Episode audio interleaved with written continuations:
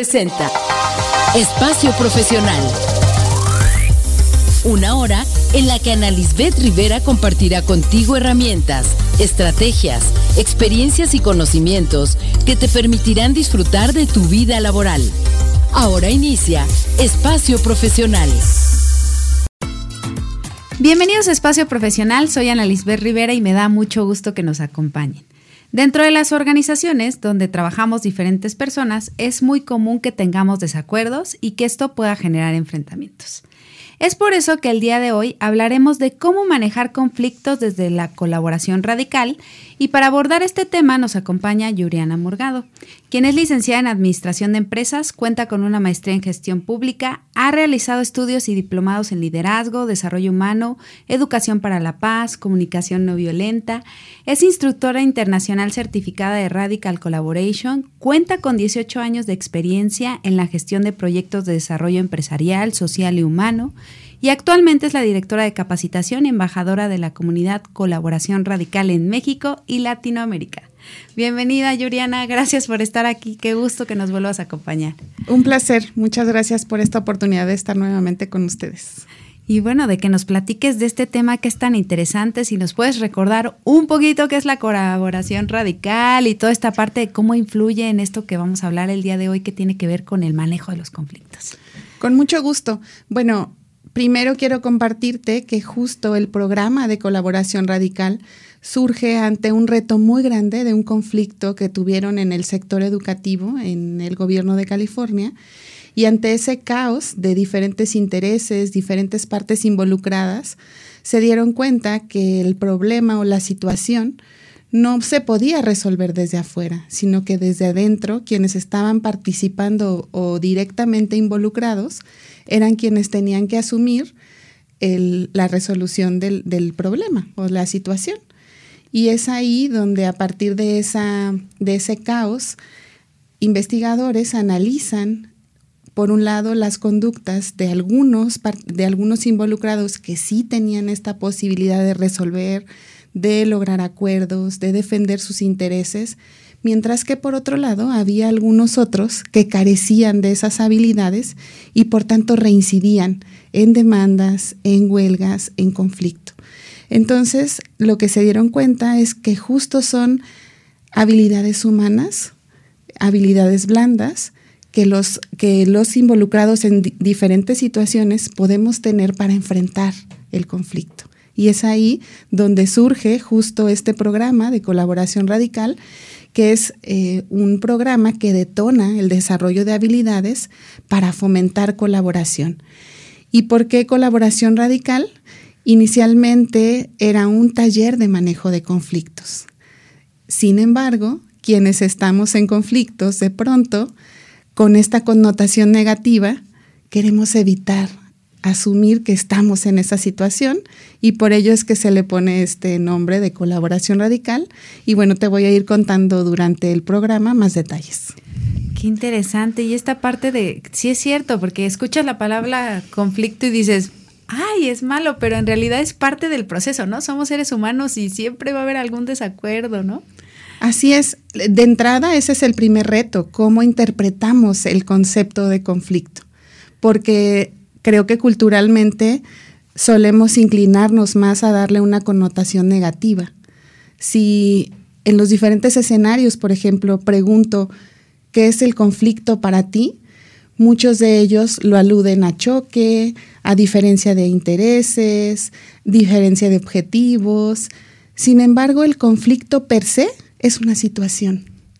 Y cómo la enfrentamos, esa es la diferencia también de cómo podemos resolverla o quizá generar algo más grande también.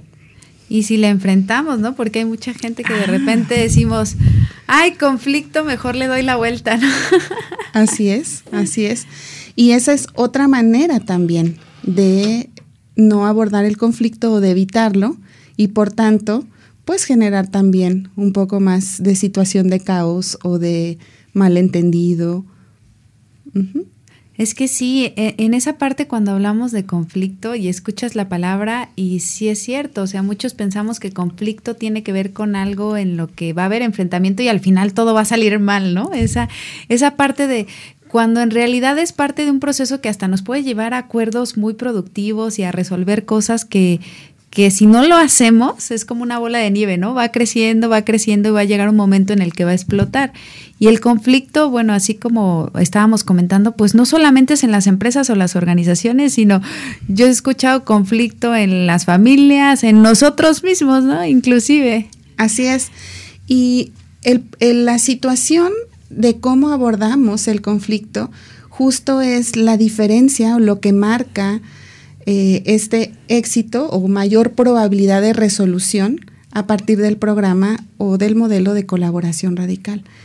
Porque mm, considerando esto que nos estás comentando, cuando vemos el conflicto como una guerra, como una situación en la que hay dos partes confrontándose, probablemente tenemos esta actitud también de atacar o de ser agresivos o de ser hostiles.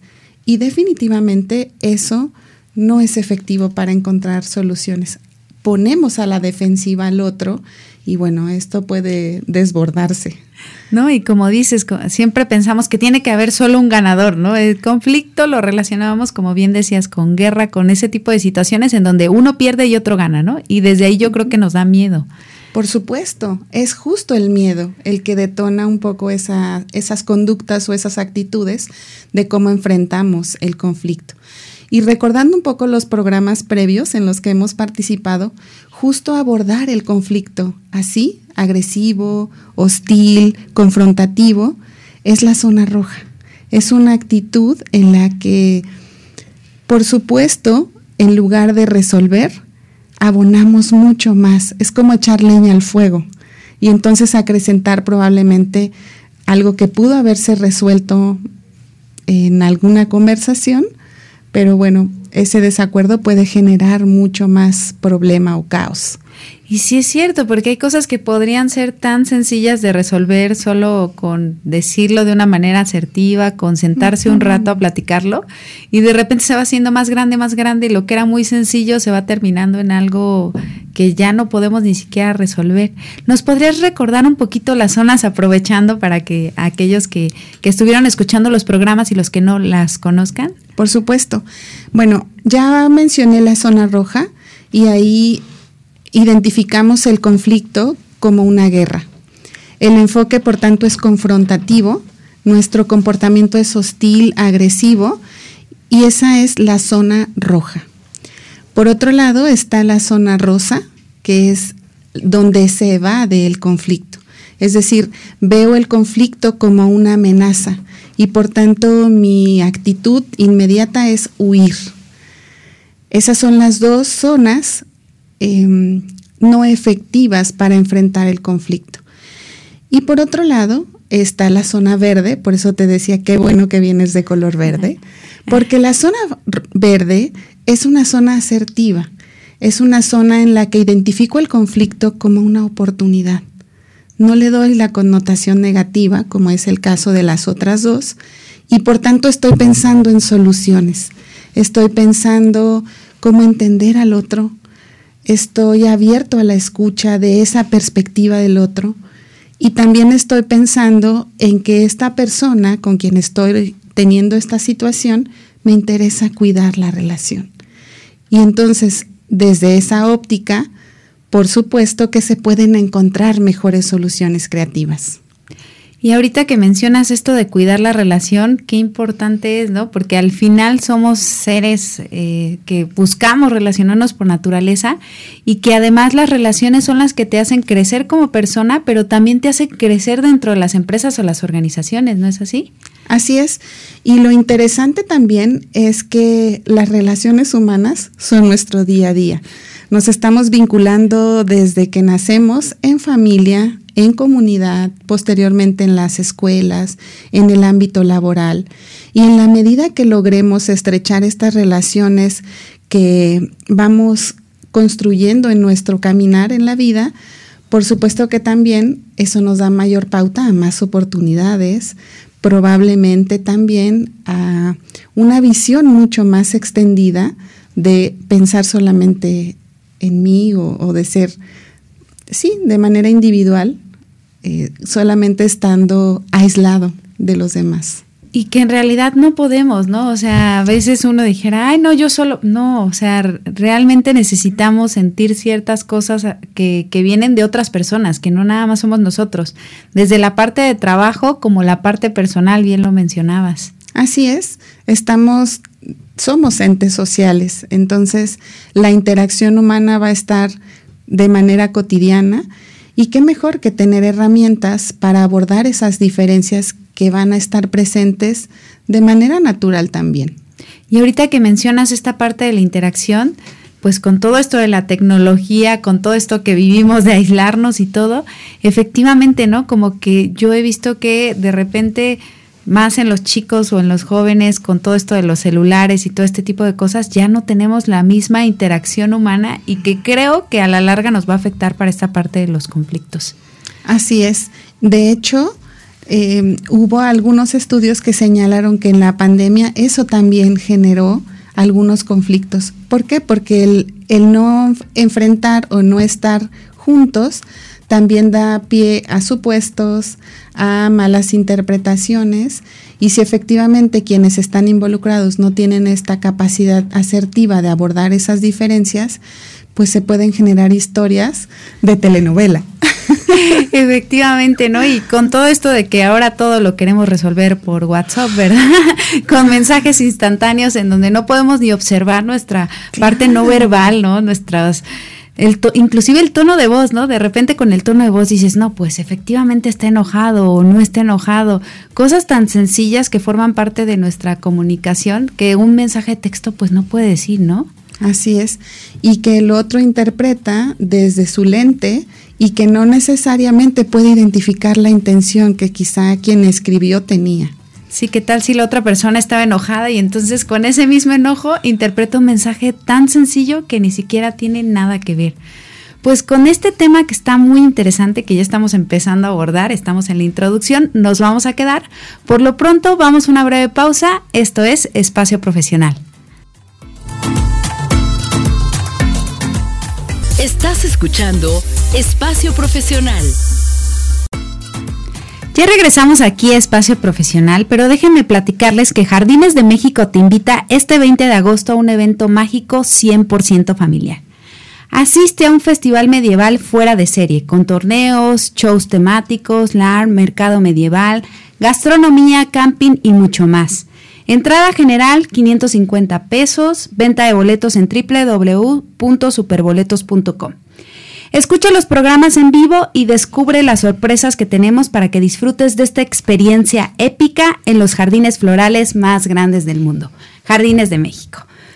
Pues ya regresamos a seguir platicando de este tema de cómo manejar conflictos desde la colaboración radical. Y ahora sí, platícanos, Yuriana, qué es esto de los conflictos, qué, qué podemos hacer al respecto.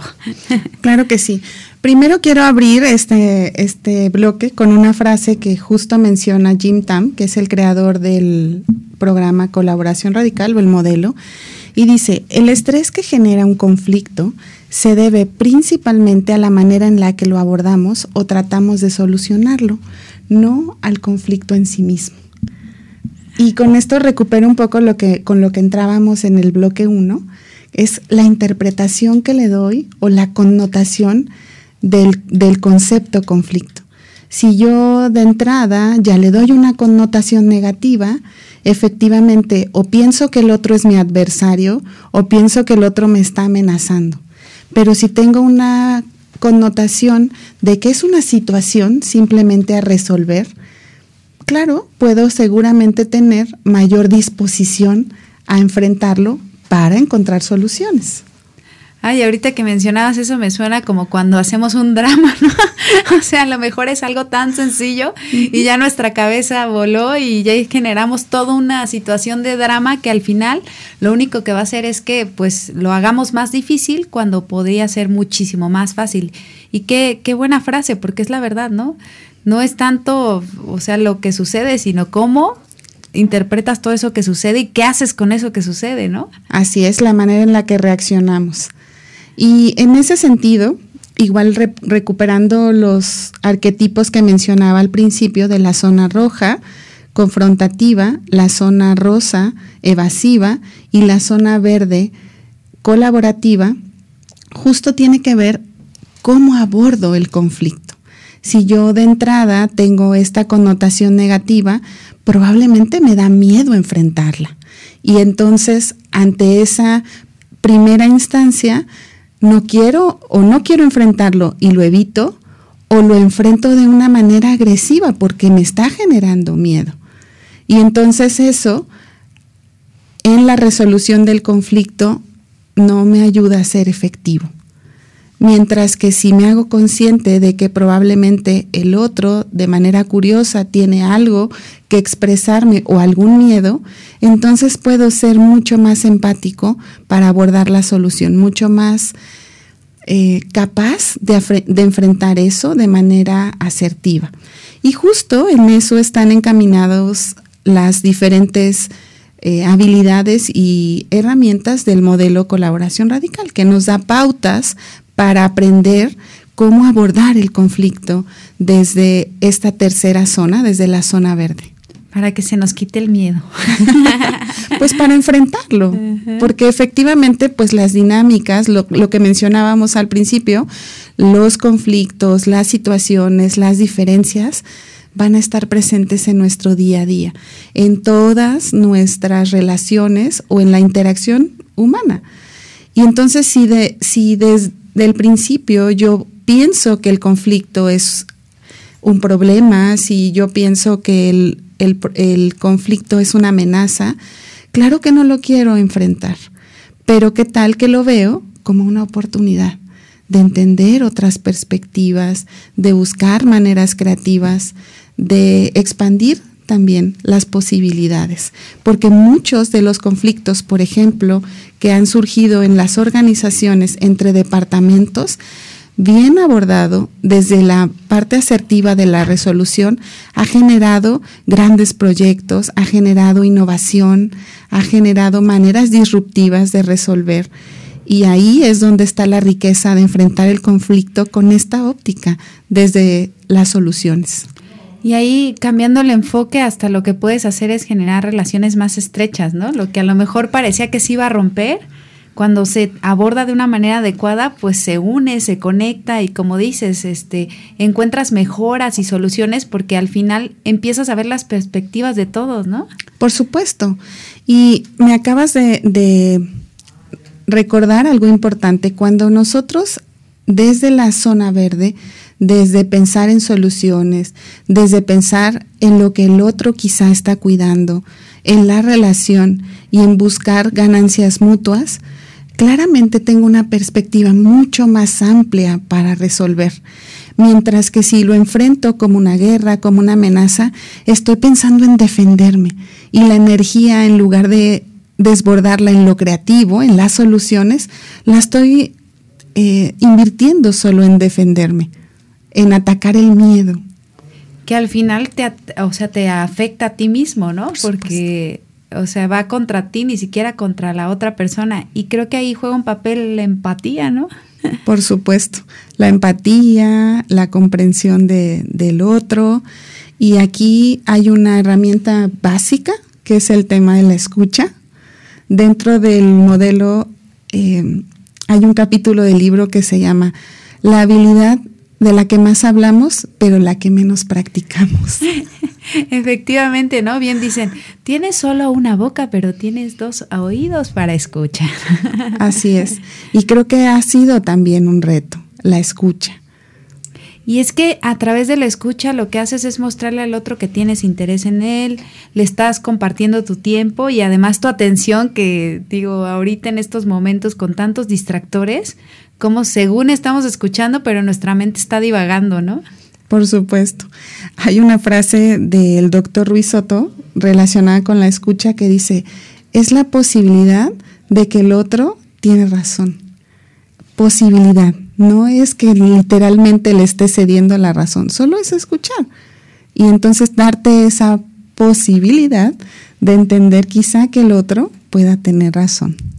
¿no? Y yo, por ejemplo, ahora he marcado mucho algo en la parte de la escucha, de que lamentablemente dejamos de poner la atención en la persona, de verla a los ojos, de tener ese contacto visual, porque, y lo voy a volver a decir y luego lo repito, lamentablemente inconscientemente ahora le ponemos más atención a nuestro celular que a la persona que está enfrente de nosotros, ¿no? Y le decimos, sí, te estoy escuchando, ¿y cuál? Estás mandando mensajes de texto, tu atención está dispersa y es una falta de respeto, porque la otra persona lo que busca es que haya una conexión. ¿Y cómo va a haber una conexión si tu conexión está con la pantalla, no?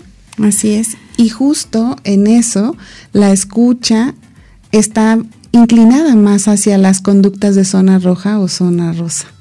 Es decir, no es una escucha genuina. Y por tanto, no hace sentir importante al otro y el otro puede ponerse a la defensiva y en lugar de buscar soluciones, pues se crea una historia contra ti. Ya me imagino, ahí continúa el conflicto.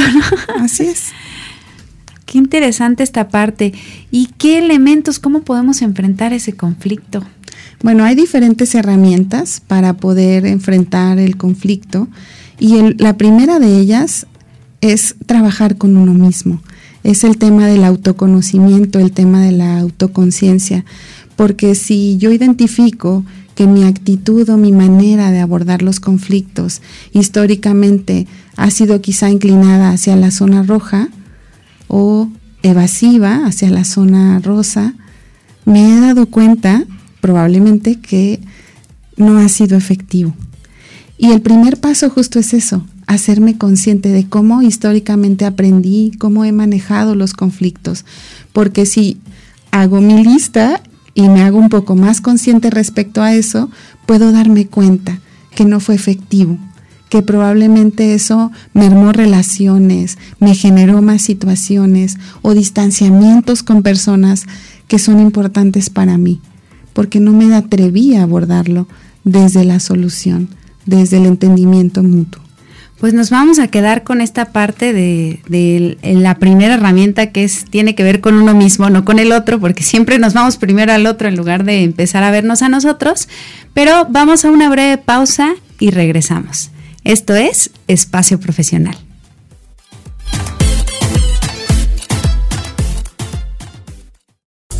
Estás escuchando Espacio Profesional. Ya regresamos a Espacio Profesional y estamos platicando con Yuriana de cómo manejar conflictos desde la colaboración radical. Y estábamos hablando un poco de la escucha y estamos hablando de comenzar primero por nosotros mismos, porque luego nada más andamos volteando a ver al otro, pero ¿qué tal si desde nosotros ahí viene la situación, no? Efectivamente, y esa es la primera pregunta que me gustaría que el público se hiciera. ¿Cómo es que he enfrentado los conflictos?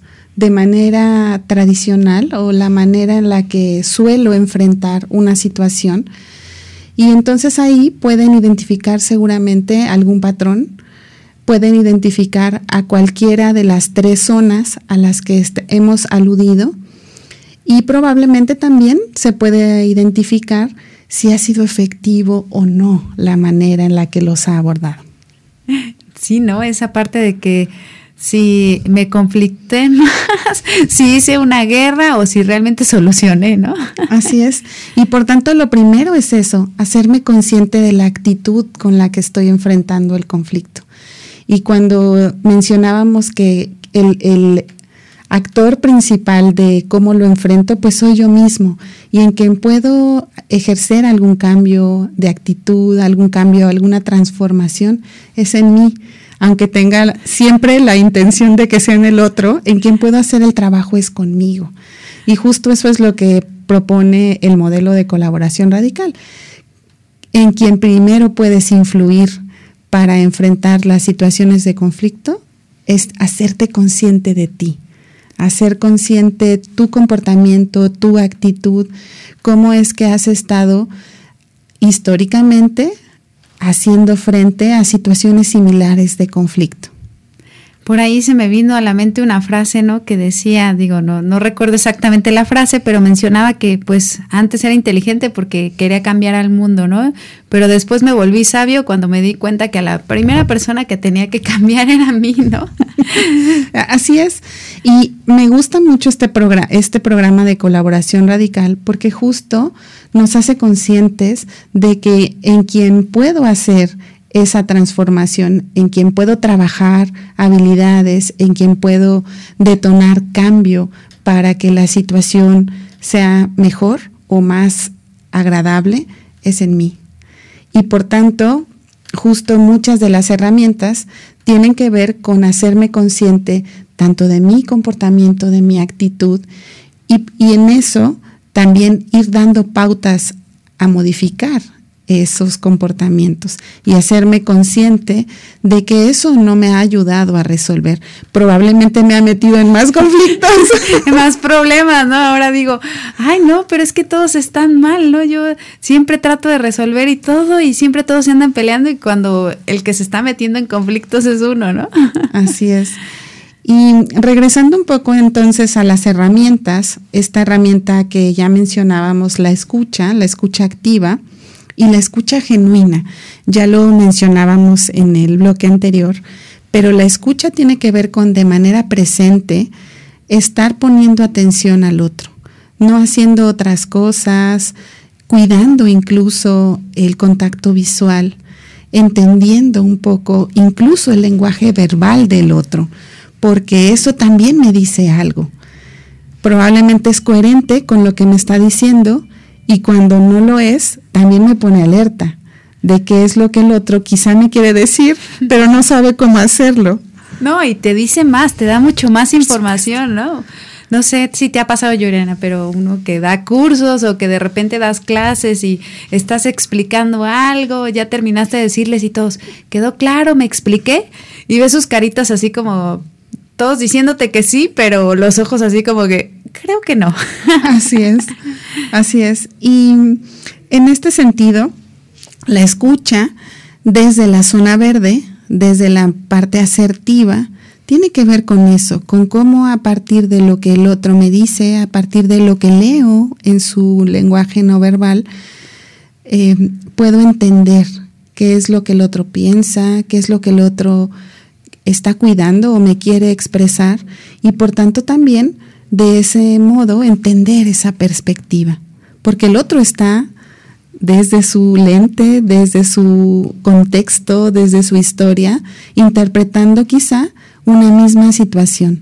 Y por tanto, la escucha me da esa posibilidad de cómo puede el otro estar comprendiendo esto de otra manera.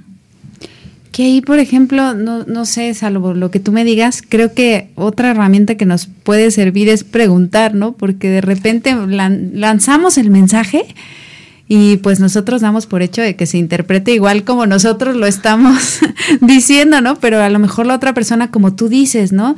Trae otro, otro contexto, trae otras emociones y entonces su interpretación es diferente y a veces yo me quedo con la idea de que pues llegó bien, ¿no? Efectivamente. Y en eso, primero, cuando vamos trabajando en esta autoconciencia y en este autoconocimiento, también nos da posibilidad de ser conscientes del otro. Es decir, así como quizá yo he enfrentado los conflictos, quizá confrontando, evitándolos o resolviendo, el otro también tiene sus propias maneras. Entonces, cuando yo me hago consciente de esos comportamientos, también puedo interpretar cómo es que el otro está haciendo frente a esta situación, desde qué zona, desde qué actitudes. Y entonces con ello puedo también eh, ayudar al otro a venir hacia la zona verde, hacia, hacia encontrar soluciones, o también puedo eh, facilitar que la situación pueda resolverse. Ay, o sea, hacernos consciente, bueno, ya nos hicimos consciente de nosotros y ahora hacernos consciente de que está el otro, ¿no? Por supuesto, porque de la misma manera que yo tengo mi interpretación de los hechos, mi actitud, mi comportamiento, el otro tiene el suyo. Y cuando hacemos consciente de que eso muy probablemente va a ser distinto, entonces de entrada ya tengo una puerta abierta para las soluciones y tengo esta posibilidad de buscar acuerdos, de estar atento o escuchar de manera objetiva y de manera también genuina, que es lo que el otro está eh, interpretando de la misma situación. Y también a lo mejor hacernos conscientes de sus necesidades, ¿no? Que luego pensamos solo en nosotros y nuestras necesidades, pero el otro, si hay un conflicto es porque hay un desacuerdo y porque hay algo que también él necesita, ¿no? Y que a la par si logramos pues un ganar-ganar, sería como más satisfactorio, ¿no? Por supuesto. Y regresando a, a las actitudes de la zona verde, esa es la actitud de la zona verde es pensar en que no solo tengo que cuidar mis intereses, sino también los del otro, que podemos a partir de la escucha, a partir de la comprensión, a partir de identificar las dos perspectivas, encontrar maneras creativas de un ganar-ganar. No es pensar en que el otro gana y yo pierdo o viceversa, sino pensar en cómo podemos ganar los dos. Eso me da pauta para eso que muchas veces nos quedamos con eso, ¿no? De que pensamos que, como decíamos al inicio, que, que siempre uno gana y otro pierde, porque luego nos dicen así es, pero no, o sea, en realidad podemos ganar ambos al llegar a un buen acuerdo, ¿no? Por supuesto, y en eso está la actitud con la que enfrento la situación, tanto de mi parte como facilitarle al otro que la vea. Y eso es súper importante las organizaciones, en donde pues al final de cuentas todos vamos en el mismo barco, ¿no? Y pareciera que estamos peleando con los mismos compañeros que están con nosotros en la empresa y que lo que buscamos es que la empresa sobresalga para el bien y beneficio de todos, ¿no? Por supuesto. Y aquí me das oportunidad de compartirte justo cómo lidiar con una eh, con un enfoque del conflicto desde la zona verde. Y voy a comentarles cinco sugerencias o cinco maneras en las que podemos hacerlo. Lo primero es mantenernos relajados, no enfrentando la situación desde una guerra. Ser claro con nuestra intención de hablar y de escuchar también, porque la comunicación es en ambas vías. Eh, tercero, no juzgar ni criticar que es lo que de pronto solemos hacer, te decía, de manera como inmediata. Cuidar también nuestro lenguaje no verbal y verificar supuestos. Pues con esta parte de los supuestos y en el siguiente bloque vamos a retomar todo esto, nos vamos a quedar. Por lo pronto vamos a una breve pausa y regresamos. Esto es Espacio Profesional.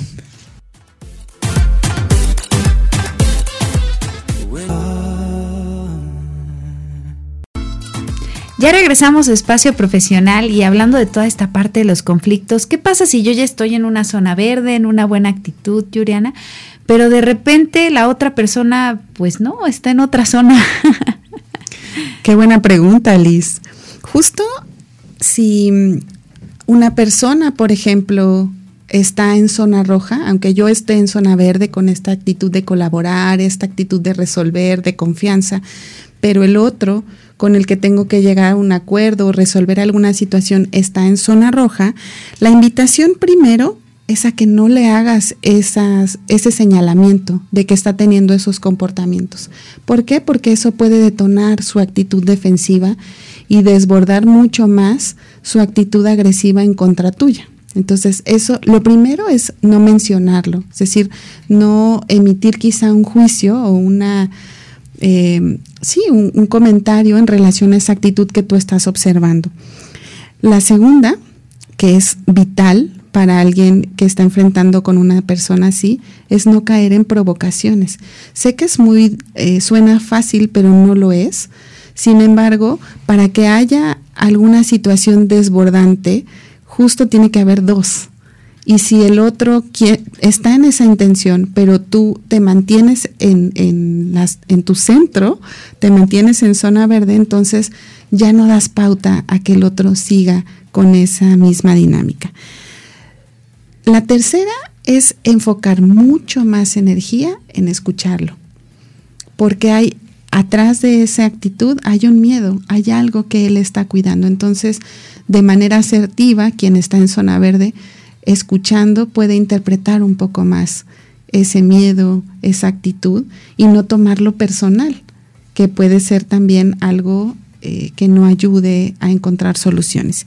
Y finalmente, esto ya lo platicamos en algunos de nuestros programas previos contigo, es enfocar eh, esta situación desde el modelo de negociación basado en intereses, pensando cuál es la motivación de él, qué es lo que quiere cuidar, cuáles son esos intereses inherentes que el otro necesita atender.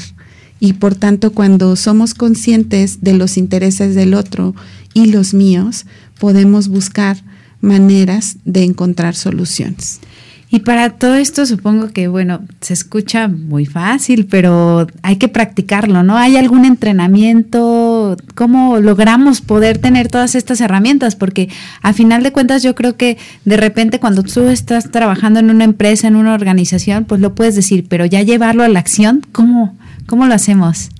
Efectivamente, Liz, gracias por hacer mención de eso. Em, aunque estas habilidades efectivamente se pueden mencionar, la práctica es el reto. Pero la buena noticia es que efectivamente hay maneras, hay un entrenamiento que nos da pautas para desarrollar esas habilidades y ser mucho más efectivos, tanto en la resolución de conflictos como en construir relaciones colaborativas o relaciones en el largo plazo, hablando de temas laborales, por ejemplo, con nuestro equipo. Y estos entrenamientos eh, los impartimos de manera presencial. Es un modelo que a nivel internacional transfiere el desarrollo de cinco habilidades que detonan colaboración. Y estos entrenamientos ahora los estamos impartiendo de manera abierta aquí en Cuernavaca. Tenemos una próxima fecha 2, 3 y 4 de septiembre. Y eh, también tenemos algunos programas online como liderazgo colaborativo que es un entrenamiento que permite también identificar cómo podemos construir el ambiente de zona verde en nuestro equipo, construir seguridad psicológica para eh, ir fomentando este ambiente seguro para que el otro también tenga esta posibilidad de entrar a la zona verde.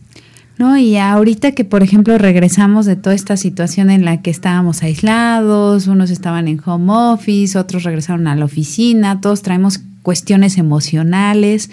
Yo creo que es el momento, ¿no? De, de hacer que los equipos se vuelvan a conjuntar, de volver a generar esa confianza, de tener esa zona verde, ¿no? Porque todos andamos pues a la defensiva. Inconscientemente yo creo que todo esto que sucedió, el aislamiento, el utilizar los cubrebocas, varias cosas nos han generado estar a la defensiva. Y ahorita que podemos generar eso, pues qué mejor, ¿no? Así es, Liz.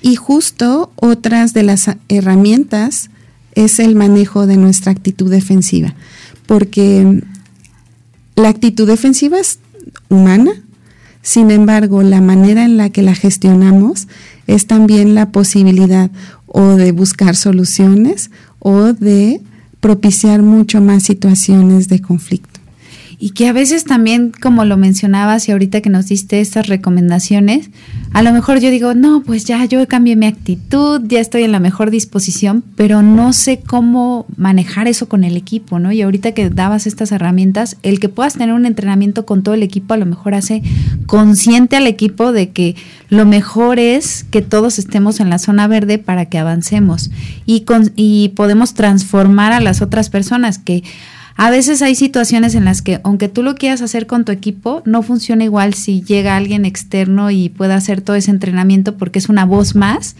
que puede compartirle al equipo eso y, a lo mejor a él sí lo escucha, ¿no? Sí, es muy interesante hacer los entrenamientos con los equipos porque abordamos justo esta, como te mencionaba hace un momento, cómo históricamente yo aprendí a manejar los conflictos en mi familia. Y probablemente cuando me hago consciente de eso y me doy cuenta que estoy repitiendo patrones ahora en mis relaciones laborales y que probablemente no han sido efectivas, es muy revelador el poder descubrir que puedo encontrar otras formas que puedo encontrar otras maneras y que depende de mí, de mi autoconciencia, de mi autodeterminación, el poder tomar ahora nuevas decisiones. Y aparte ahorita que estabas mencionando esto, pues no solamente es para tu entorno laboral, porque si encuentras la causa raíz de cómo estás tú resolviendo los conflictos, igual y eso también lo llevas a tu familia, a tus relaciones con tus amigos, o sea, eso es algo que va a transformar tu forma de relacionarte con los otros. Así es, Liz, qué bonito que lo comentas así, porque así es, y tanto los líderes, los equipos que han tomado los entrenamientos al cierre, justo testifican eso, cómo esto puede darles herramientas para transformar sus relaciones humanas, cercanas de cariño, pero también aquellas relaciones laborales que, es importante cuidar y estrechar en el logro de los objetivos y los resultados de la empresa.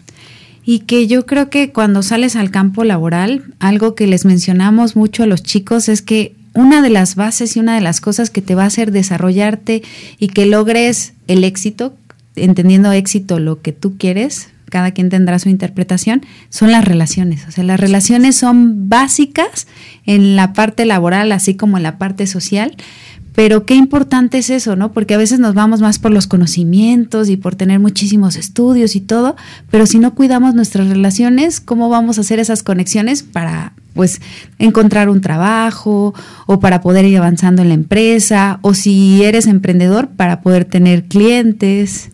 clientes o, socios o empresas aliadas que te ayuden a vender.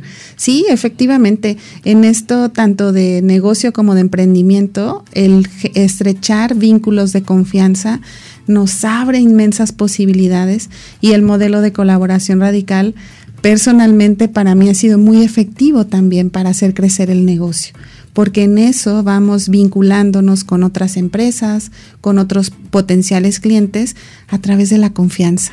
Y hay una frase que amo respecto a esto y que dice, los negocios se mueven a la velocidad de la confianza.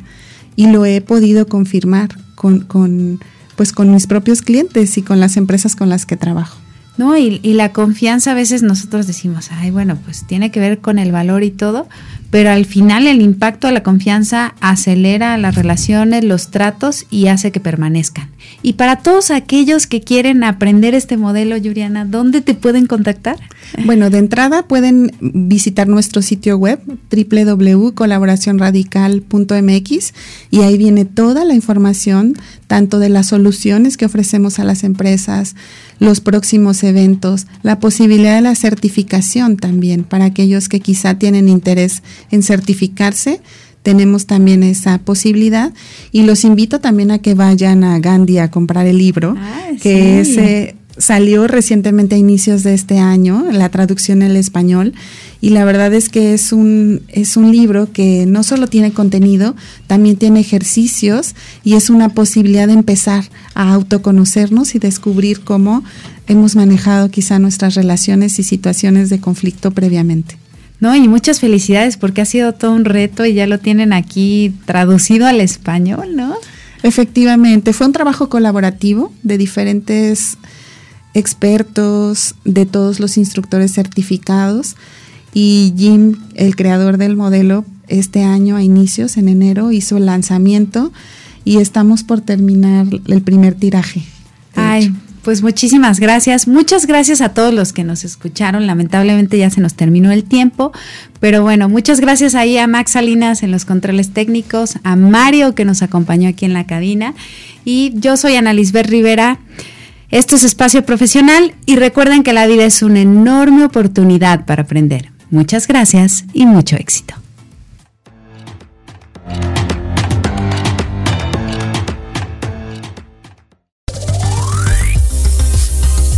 Así concluye Espacio Profesional. Escucha la próxima semana a Ana Lisbeth Rivera y conoce cómo puedes disfrutar al máximo de tu vida laboral.